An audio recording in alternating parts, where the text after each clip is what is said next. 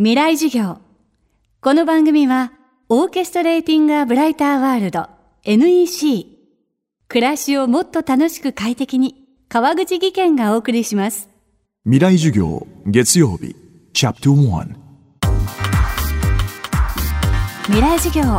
今週の講師は、文化庁国語課国語調査官の鈴木正成さん。文化庁は、日本で消滅の危機にある方言言語の調査研究方言の継承を図る活動を進めており国語調査官の鈴木さんは日本各地の方言の活性化を担当しています。日本に消滅の危機にある方言言語が存在する。少し意外な感じもしますが実は日本国内の方言や言語の中には話者つまり話し手が減り続けているものが少なくないと見られています。そこで今週は日本の方言言語をめぐるその実態方言継承へ向けた取り組みについて伺っていきます。未来授業1時間目最初のテーマは方言消滅危機の理由。えーユネスコが2001年に言語の体力測定という名称で呼ばれるあの尺度を示しました、えー今言語がどのぐらいこう広く使われてるか、えーそれがどう継承されてるかでそれに基づいて次につながっていかないぞという状況になってるものがこの消滅の危機にある危機的な言語というものになります。えユネスコは大体世界で6,000ぐらいの言語があってその、えー半分近くが消滅の危機にあると、えーこれ2009年ですかねその時の発表では言っています。消滅の危機に、えー陥るということの原因として一番大きいのは多分その植民地支配だとかで現地の言葉を使わせない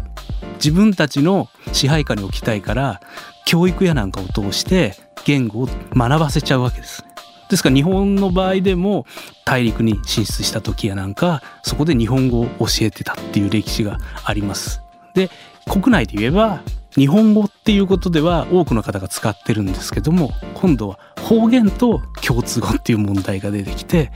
普段耳にしたり目にするものっていうのはラジオテレビが発達すれば大体の場合共通語になるので触れる言葉それから学ぶ言葉が共通語にどんどんなってそれからあと都市化と呼ばれるものも、えー理由としてはよく挙げられます、まあ、日本の場合であれば東京だとか大阪だとか大都市に地方から人が移っていきます。そうすると若い世代がどんどん減っていくわけですからそれは話者の減少っていうことになっていくわけですね。そこで欠けてしまうものがあるっていうことに気づき出したことで消滅の危機にある言語っていうものは問題だってなってきたわけですね。それぞれの言語も方言もそうですけどもその地域であるからこそ捉えているものの捉え方っていうのはあるわけですからその言葉がなくなればその捉え方自体も表現のしようが今度なくなってしまうので文化が失われていく。それからあと行事伝統行事やなんかの中の言葉っていうのは大体その地域の言葉ですからそうすると伝えられてきた文言っていうものの意味がどんどん分かんなくなってくるっていうようなことがあって形だけやってるけど本来の趣旨がよく分かんないっていうふうなことが下手をすれば起きてしまう。そんなことがあり得るんじゃないかと思います。世界では多数の言語が消滅の危機にあり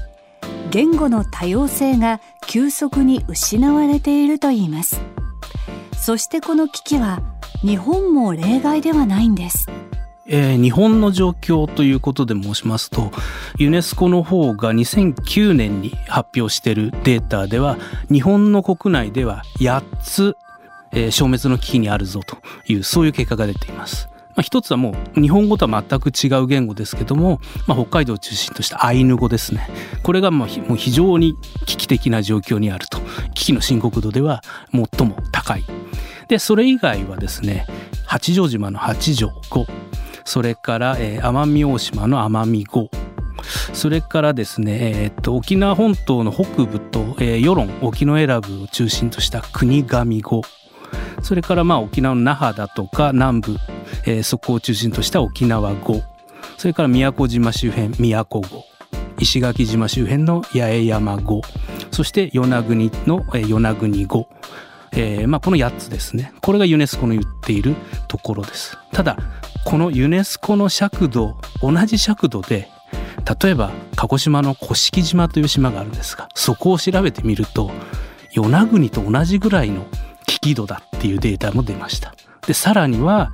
あの東日本大震災の被災地である岩手県の三陸地方ですねこちらの方言も同じ尺度でやはり危機の状況であるっていう結果が出てるんですね。ですからそこ以外でももし同じ基準で調べてみればまだ消滅の危機にあるぞという結果が出るところは可能性としてはあるというふうには考えています。今週の講師は文化庁国語課国語調査官の鈴木正成さん。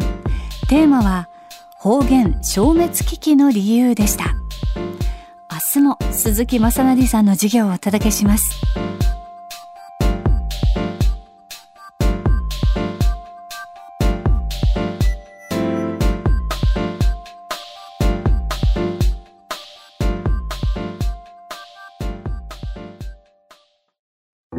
川口技研。階段での転落大きな怪我につながるので怖いですよね。足元の見分けにくい階段でもコントラストでくっきり白いスベラーズが登場しました。皆様の暮らしをもっと楽しく快適に。川口技研のスベラーズです。未来授業。この番組はオーケストレーティング・ア・ブライター・ワールド NEC 暮らしをもっと楽しく快適に川口技研がお送りしました。